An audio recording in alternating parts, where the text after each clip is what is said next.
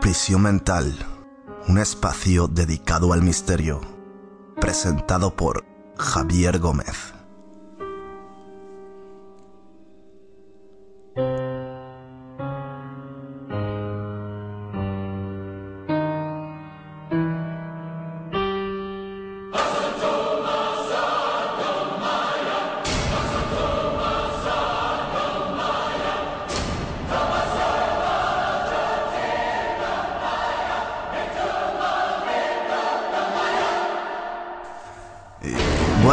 Programa de Radio Presión Mental. Hoy empezaremos hablando de Central, el proyecto HAR y hablaremos del orgonite. Enlazaremos estos temas. Luego también para finalizar os traigo un tema de Irisanea, Central es en el aire. Y espero que os guste. Y nada, empecemos.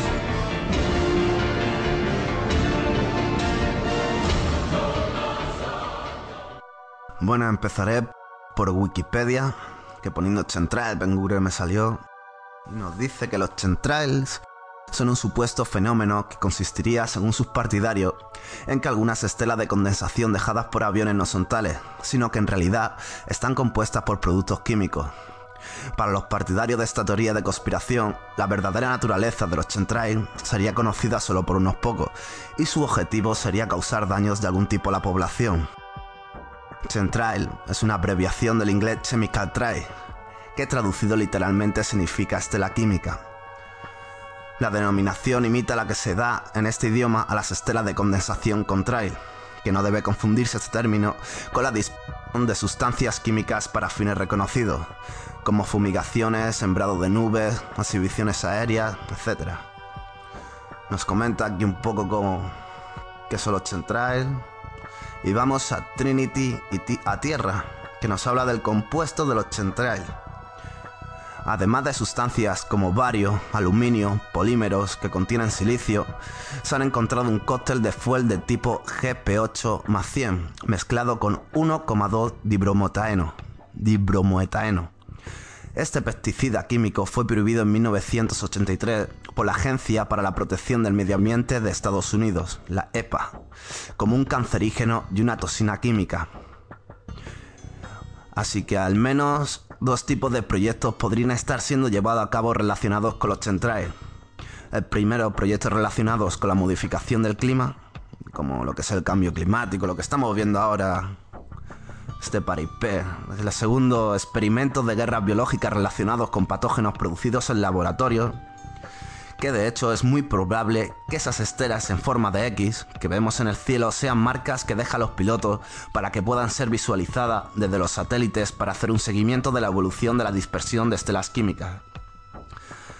Así que conocemos ya lo que es un poquito los chemtrails, sus compuestos, esos lanzados de aviones, su, y voy a pasar al proyecto HAR y su uso para el azar con los chemtrails, que nos dice la página Meteorred.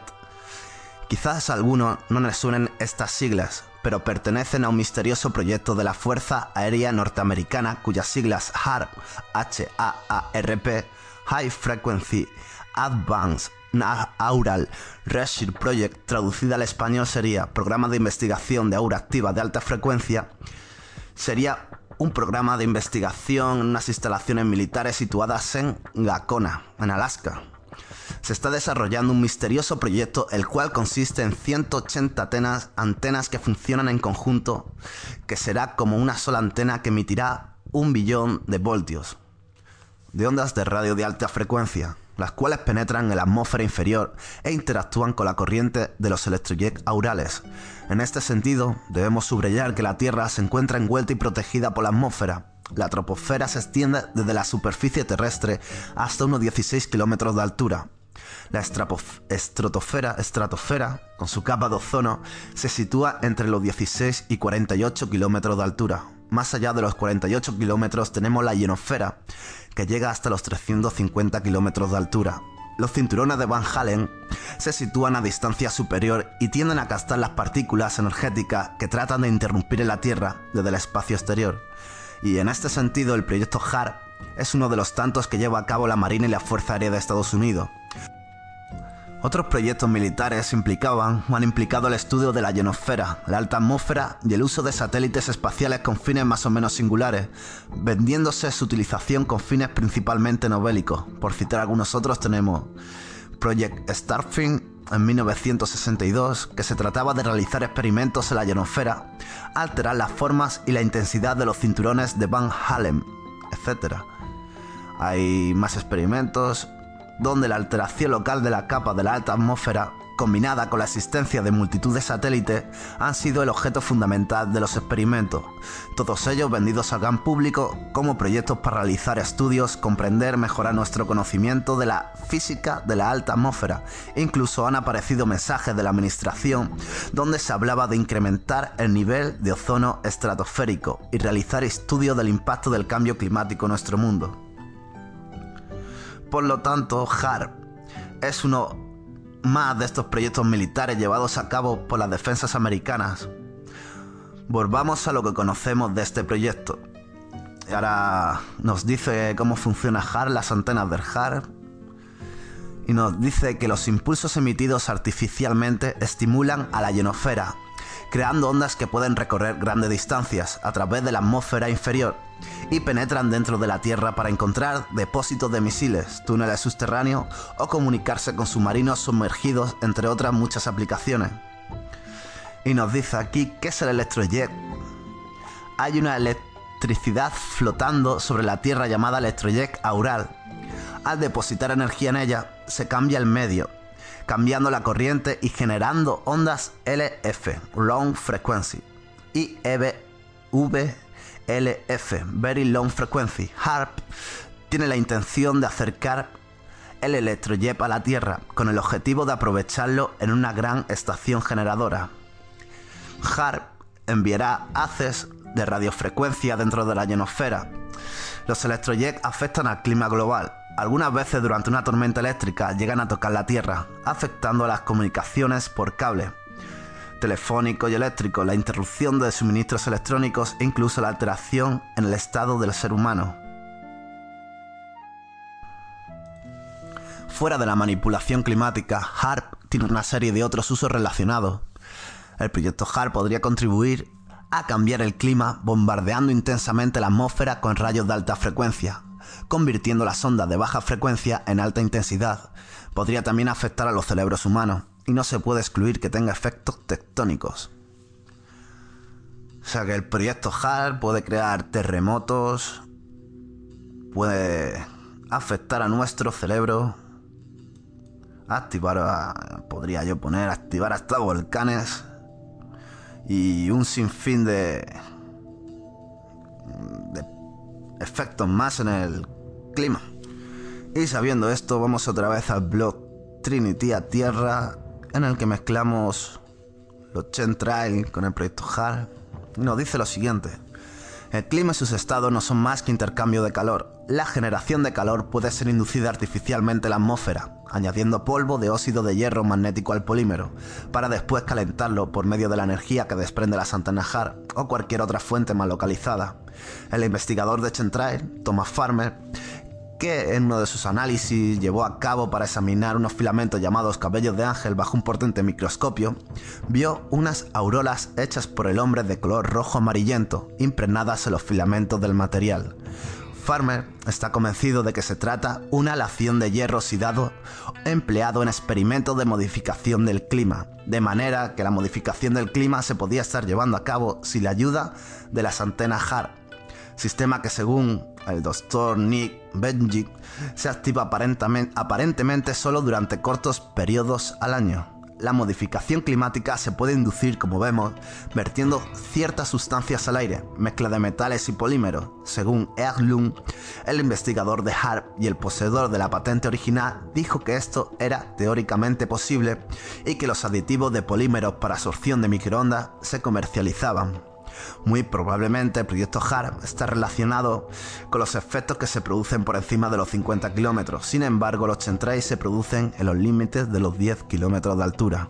Documentos del Pentágono que han sido revelados muestran que esto está que este está muy interesado en sistemas de tormentas dirigidas para la modificación del clima y en emplear aerosoles para oscurecer el cielo. O sea que te están haciendo toda la jugarreta con HAR. Mismamente hace dos días me puse las noticias y un lugar, un paraíso tropical, fue destruido a la vez por un terremoto, un tsunami y un volcán en erupción.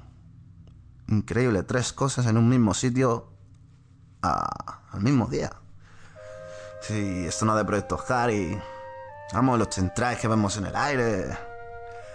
Vale, diremos, ¿cómo combatimos los centrales? Pues, estuve buscando, dando vueltas por las redes y me encontré algo que me llamó la curiosidad y lo llaman orgonite. Eh, vamos a explicar lo que es el orgonite, que es algo curioso que llega a disolver los centrales y aparte puede sanar nuestro entorno. Y para ello nos hemos ido al blog alternativo.com que nos dice, los orgonites son equilibradores energéticos, limpian y protegen de la contaminación electromagnética de nuestros días, aumentan la vitalidad y mejoran el estado emocional, entre otras cosas. El orgonite no es ningún tipo de acumulador, sino más bien un transformador o transmutador que transforma la energía orgánica negativa creada en el ambiente por culpa de las antenas de telefonía móvil, centrales o contaminación en energía positiva. En el año de 1940, William Reich, alumno y discípulo de Sigmund Freud, dio un paso adelante al descubrir la llamada energía orgánica, aunque para ser más precisos este tema ya había sido tocado anteriormente, dándole nombres como prana, chi, fuerza vital, energía etérica, etc desarrolló métodos simples para cambiar esta energía de un estado poco saludable a un estado más armonioso y en total equilibrio con la naturaleza. Estos métodos son llamados dispositivos orgánicos y su función principal es limpiar el ambiente del hogar proporcionando enormes beneficios a la salud y el estado emocional, favoreciendo el equilibrio energético y la fuerza vital del ser humano.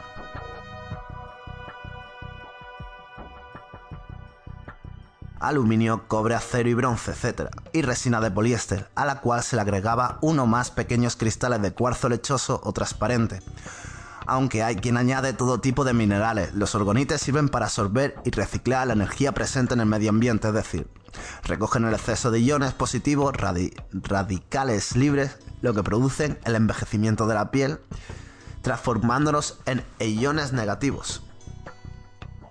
Los orgonites que fueron perfeccionados por Don Croft consistían en una mezcla de metal, o sea, aluminio, cobre, acero, bronces, etc., y resina de poliéster a la cual se le agregaba uno más pequeños cristales de cuarzo lechoso o transparente. Aunque hay quien añade todo tipo de minerales, los orgonites sirven para absorber y reciclar la energía presente en el medio ambiente. Entre quienes denuncian la existencia de los chemtrails, hay quien recomienda el uso de orgonita contra estas, la orgonita es una mezcla de viruta de metal, y resina de poliéster que supuestamente potencia la energía orgónica positiva y sirven para eliminar un amplio abanico de males y agentes nocivos. El dispositivo de orgonita, utilizado para eliminar los centrales, es conocido generalmente como Close Buster y consiste en unos 6 tubos de cobre de unos 2 metros de largo clavados en un cubo lleno de orgonita. Así que tenemos la orgonita la cual sirve para todo este tipo de cosas. Se sirve para eliminar centrales, disolver centrales. He visto un par de vídeos y la verdad que es curioso cómo funciona. Y ya hemos enlazado estos tres temas sabiendo que los centrales son fumigaciones y nunca confundirse con los contrail, esas estelas que aparentemente dejan los aviones a una altura considerable, con cierto tiempo. Eh, es imposible que, que lo que vemos sea contrario, no, no. Así que os dejo con un audio de un artista que se llama Iris Aneas, a la cual hace una canción que se llama Centrales en el aire, como dije al principio, la iba a poner.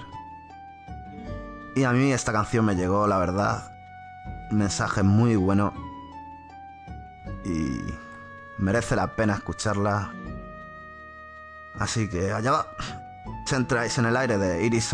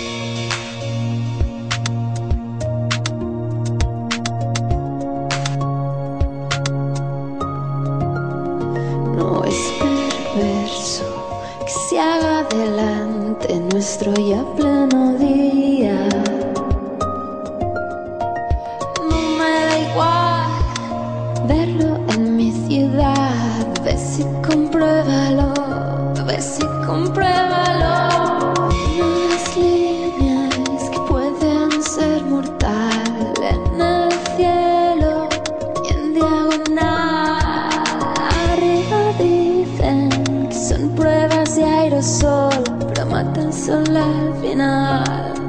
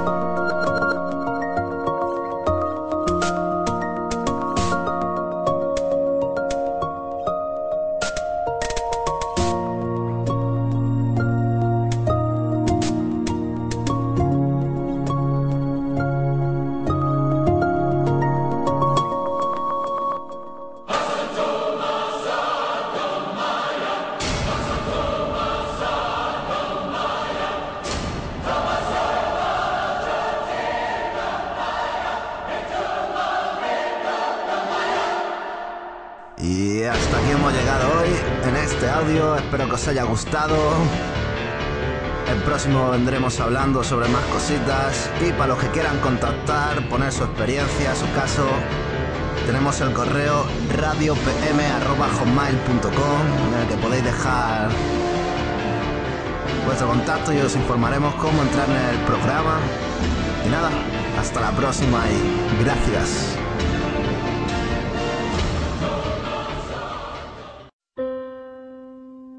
Prisión Mental, un espacio dedicado al misterio, presentado por Javier Gómez.